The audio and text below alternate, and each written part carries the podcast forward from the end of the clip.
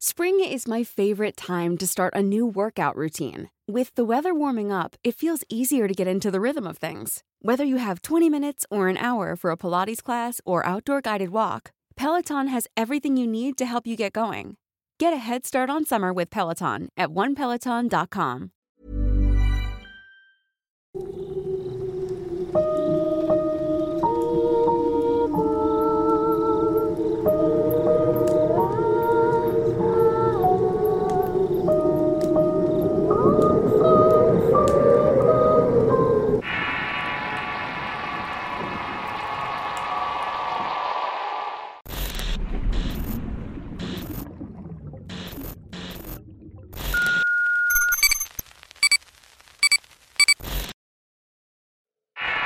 La Casa Embrujada de Olivos 420.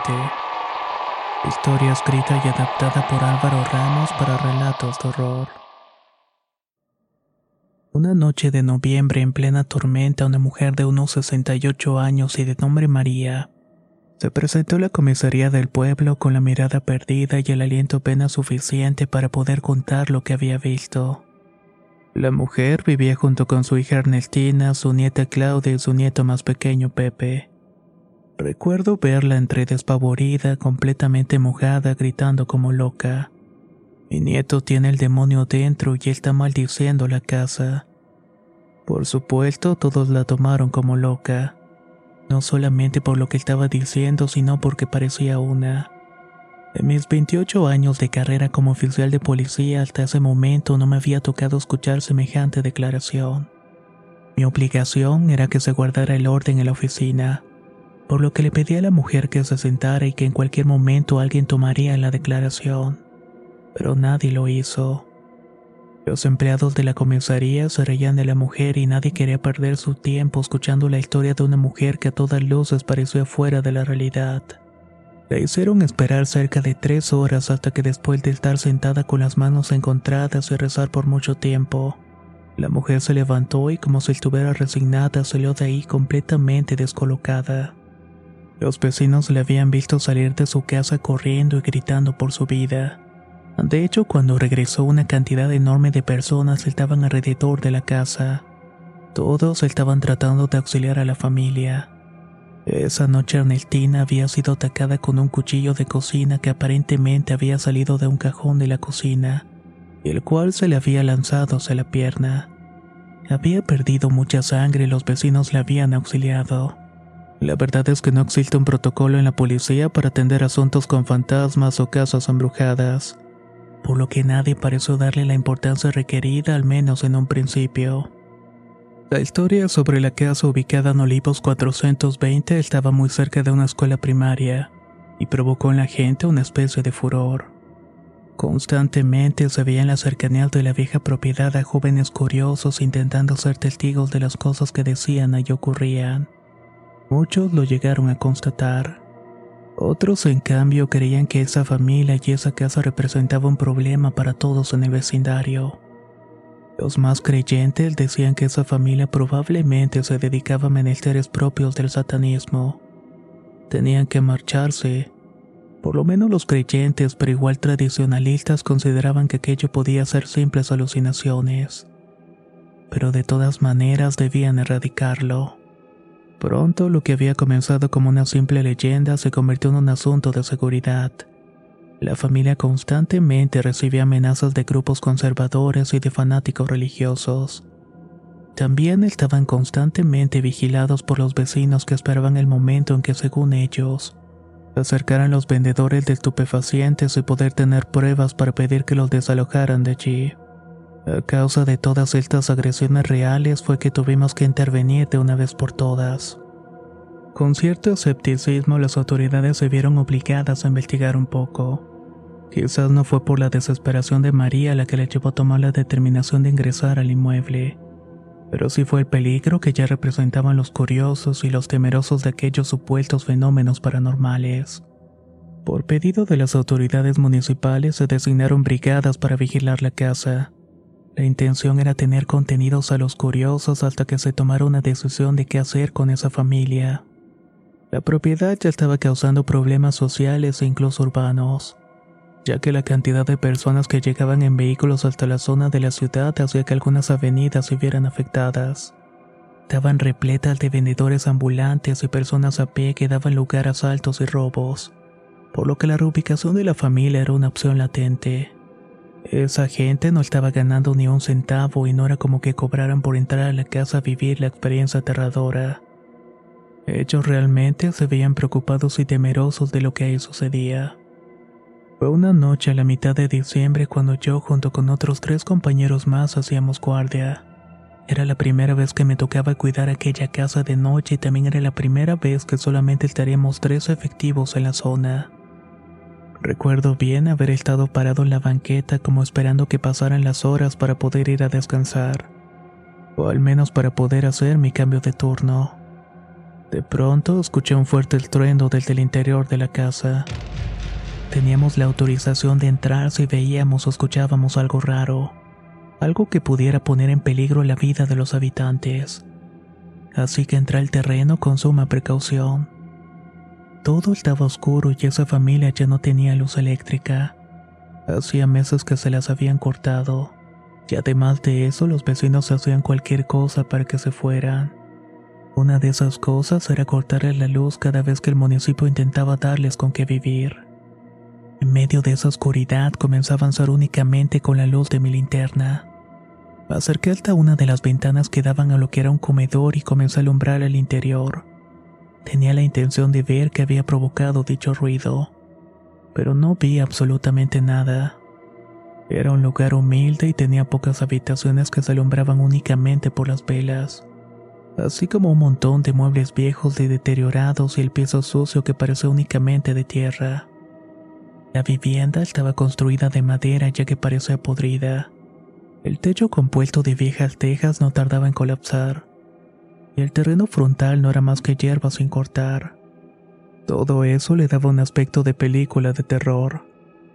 De pronto, mientras me fijaba en una taza de café que estaba puesta en la mesa del comedor, la vi levantarse como flotando para luego salir disparada en mi dirección provocando que el cristal de la ventana se rompiera. Esto hizo que alertara a todos los habitantes. Yo me había agachado para cubrirme y me quedé en esa posición por unos segundos. Estaba pasmado, sorprendido y evidentemente asustado.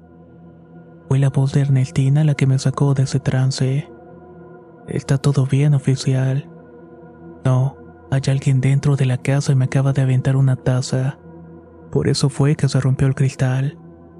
Y ahora si nos cree, no supe qué decir, únicamente me incorporé y le pedí que regresara a la casa a revisar que todos estuvieran bien. Más que nada lo que quería era quedarme solo para que no se diera cuenta de lo confundido que estaba. Poco a poco las mujeres salieron de las habitaciones con velas encendidas. El único que permanecía dormido era Pepe de tan solamente ocho años.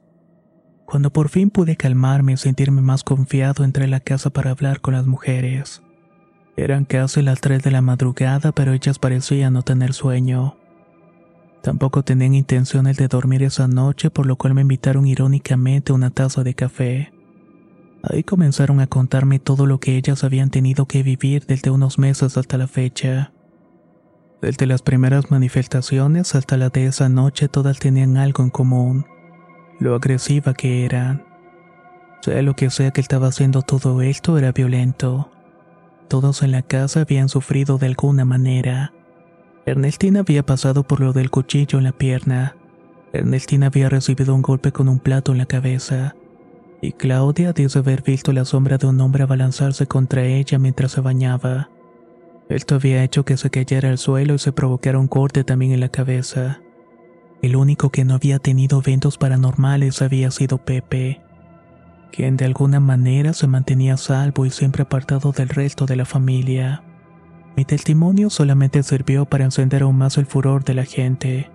Pronto, medios de comunicación locales esparcieron la noticia de que un oficial de policía había sido atacado por entidades demoníacas. Esto atrajo un montón de supuestos videntes, mediums y una cantidad enorme de charlatanes. Todos se querían aprovechar de aquellos eventos para darse publicidad. Se les podía ver afuera de la casa supuestamente haciendo rituales para expulsar los demonios. También se les veía vendiendo amuletos e incluso practicando supuestas sesiones espiritistas, con la finalidad de comunicarse con aquellos que tenían infectado lugar. La comisaría decidió darle la importancia debida al tema y el detective decidió por primera vez tomar declaraciones de los protagonistas de la historia. Ahí se supo algo que no me habían contado aquella noche. La familia había pertenecido a un culto religioso pentecostal. Había estado en aquel grupo por años. María siempre fue muy adepta y fiel a sus creencias, pero desde hacía unos meses atrás había dejado de asistir a las reuniones. La abuela de la familia solamente dijo que había perdido la energía para salir de casa, que ya no tenía ánimos para seguir asistiendo a la iglesia. Por su parte, Ernestina, cuando se le preguntó, dijo que nunca había sido muy devota de aquella religión, que asistía para acompañar únicamente a su madre, pero que no le interesaba estar en un culto como ese. Por esa misma razón, sus hijos habían dejado de asistir. Al investigar un poco más sobre aquel culto, el detective llegó al pastor Morelli, un hombre de no más de 50 años que lideraba la iglesia y era muy querido y afamado entre los seguidores. Era un hombre que había venido de una ciudad del norte. Ya había sido pastor de una iglesia igual y que según sus palabras era su misión llevar el mensaje por los lugares más necesitados. Tenía la firme intención de saber más sobre esa familia y tal vez encontrarme algo que confirmara las teorías de que no estaban del todo bien.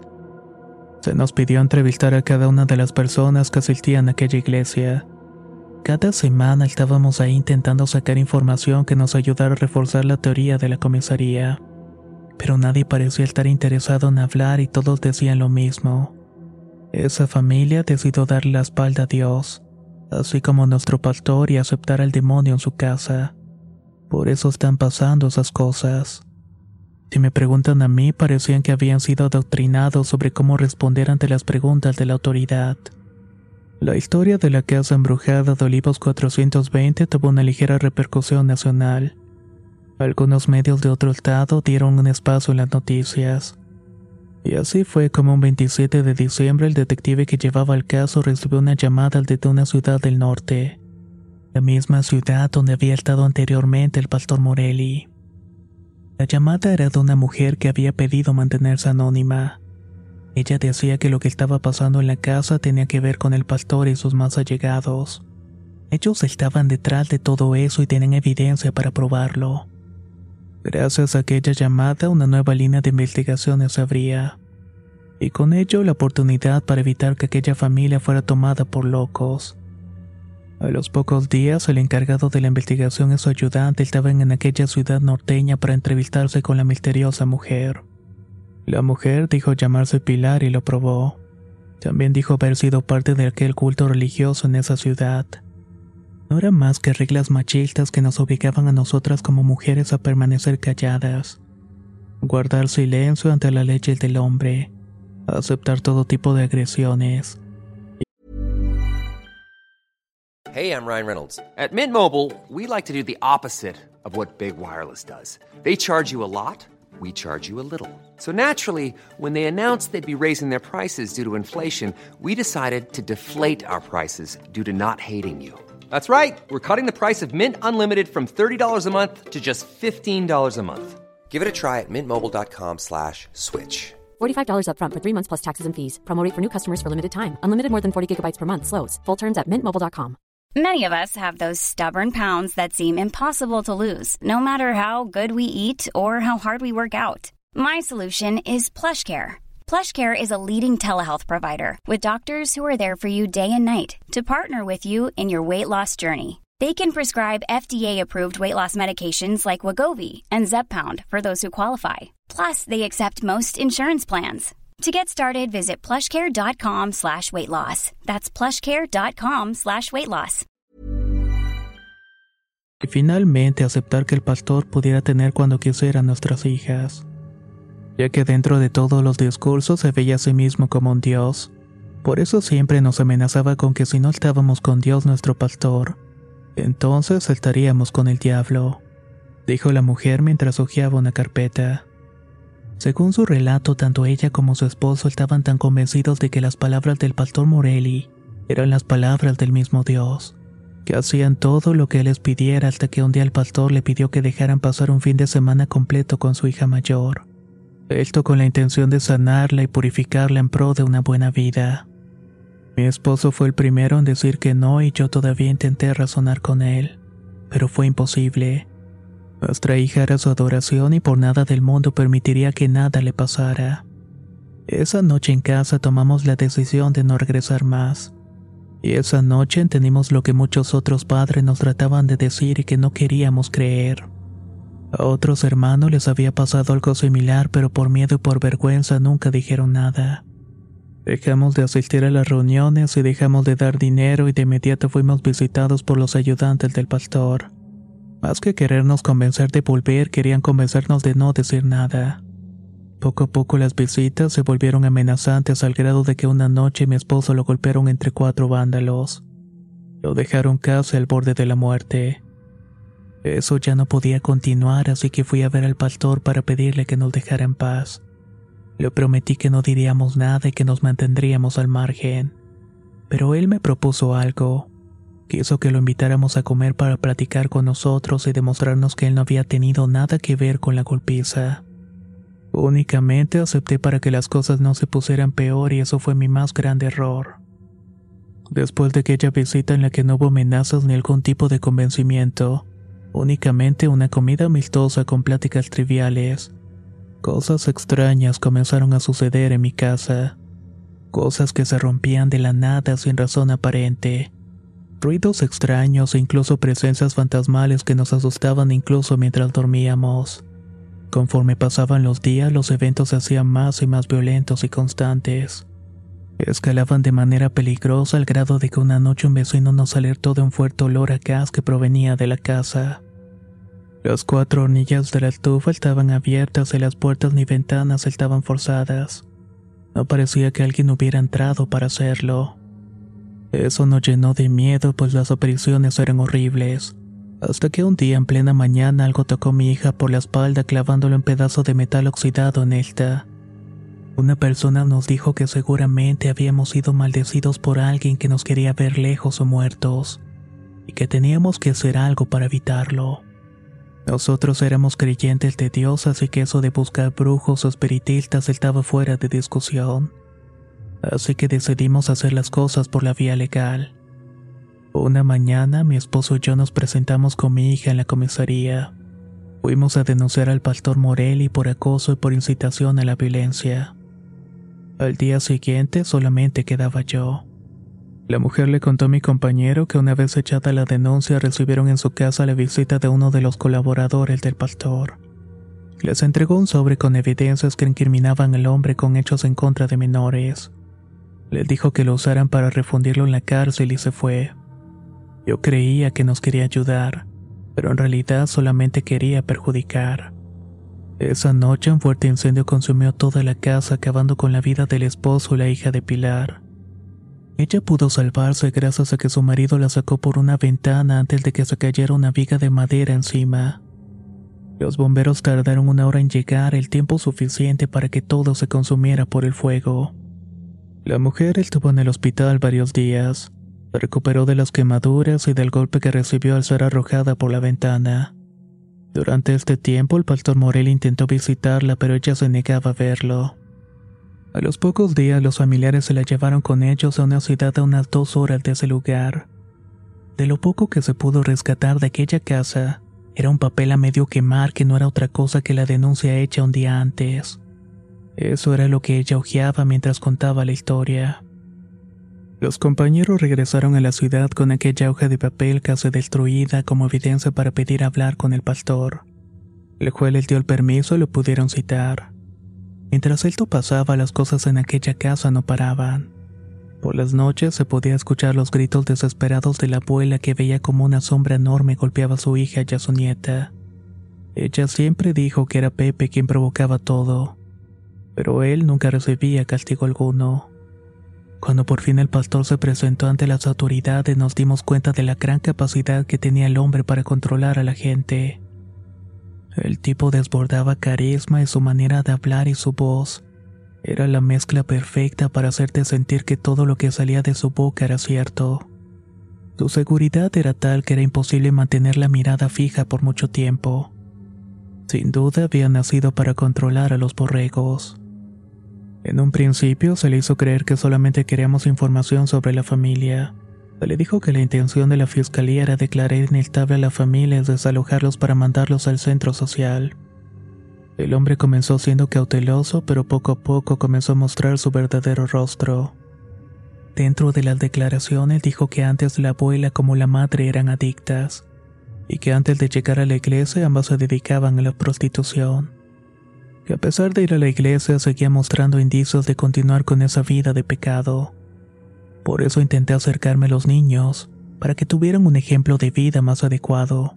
Dijo, también había dado a entender que entre las cosas por las cuales habían sido expulsadas de la congregación, era por su reiterada cercanía con las cuestiones esotéricas y brujerías. Lo que no era bien visto por el resto de los hermanos, pero la cosa más importante fue, todos mis hijos en la iglesia lo saben, el que no está con Dios está con el demonio así que les toca vivir una vida de infierno.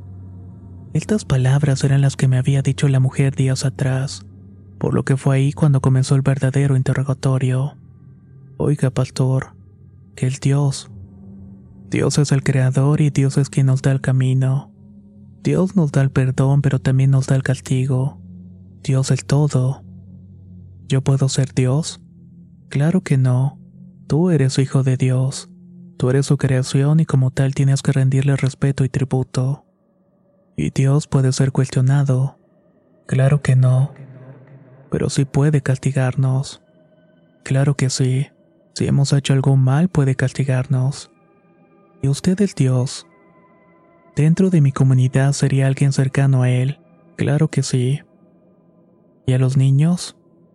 La última pregunta provocó que el pastor se levantara de la silla y pidiera salir argumentándose sentirse mareado a causa de no haber desayunado.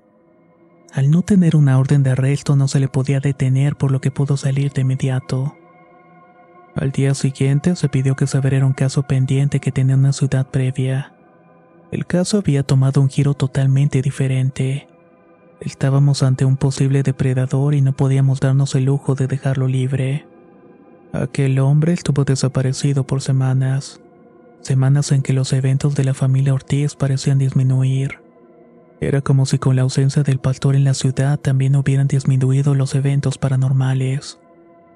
Una noche al llegar a su casa el encargado de la investigación encontró lo que parecía ser un sobre con información sobre el pastor. Era el mismo modus operandi de la vez anterior. Decidió no tocar su contenido y únicamente se limitó a dejarlo en el auto. Esa noche el auto se prendió en fuego causando una explosión.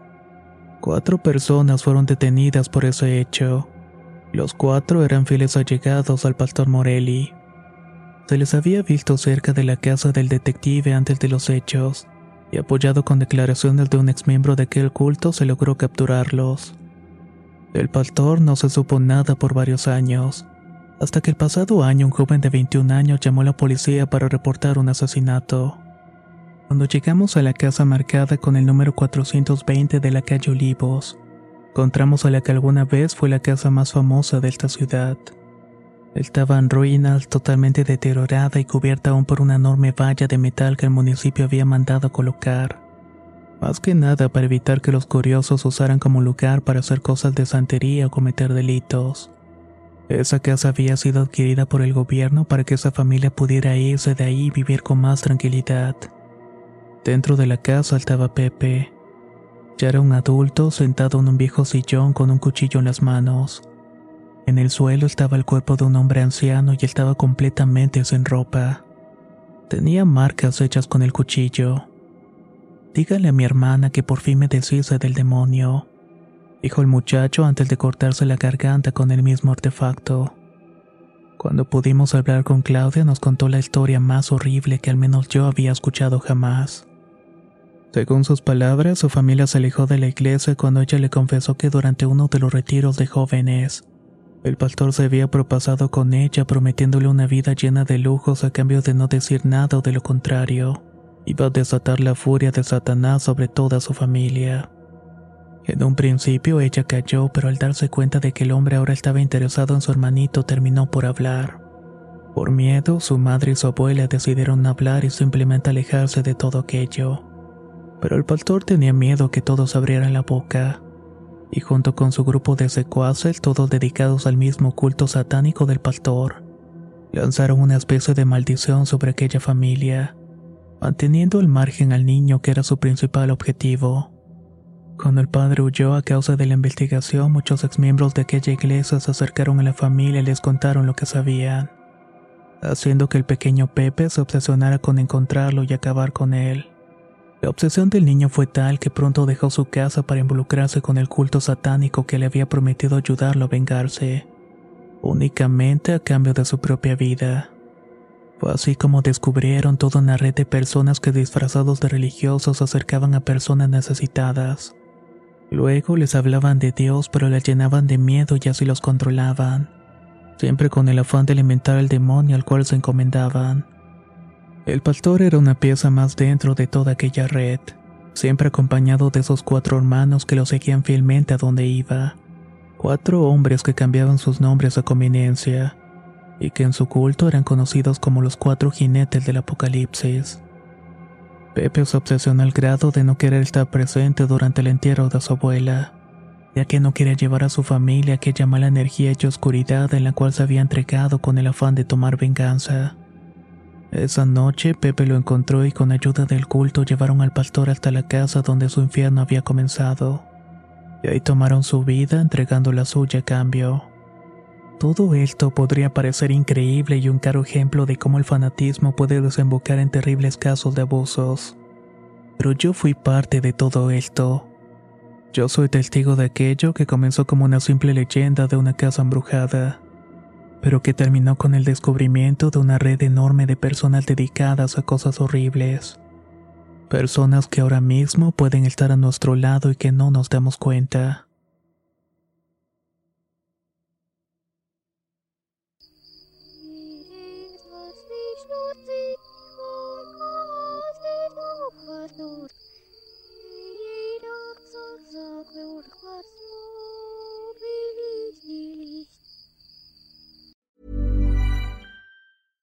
Small details are big surfaces. Tight corners are odd shapes.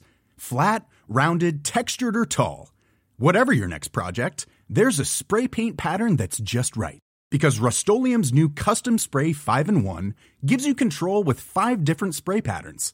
So you can tackle nooks, crannies, edges, and curves without worrying about drips, runs, uneven coverage, or anything else. Custom Spray 5 in 1 only from Rust-Oleum. Even when we're on a budget we still deserve nice things. Quince is a place to scoop up stunning high-end goods for 50 to 80% less than similar brands. They have buttery soft cashmere sweaters starting at $50 luxurious italian leather bags and so much more. Plus quince only works with factories that use safe ethical and responsible manufacturing.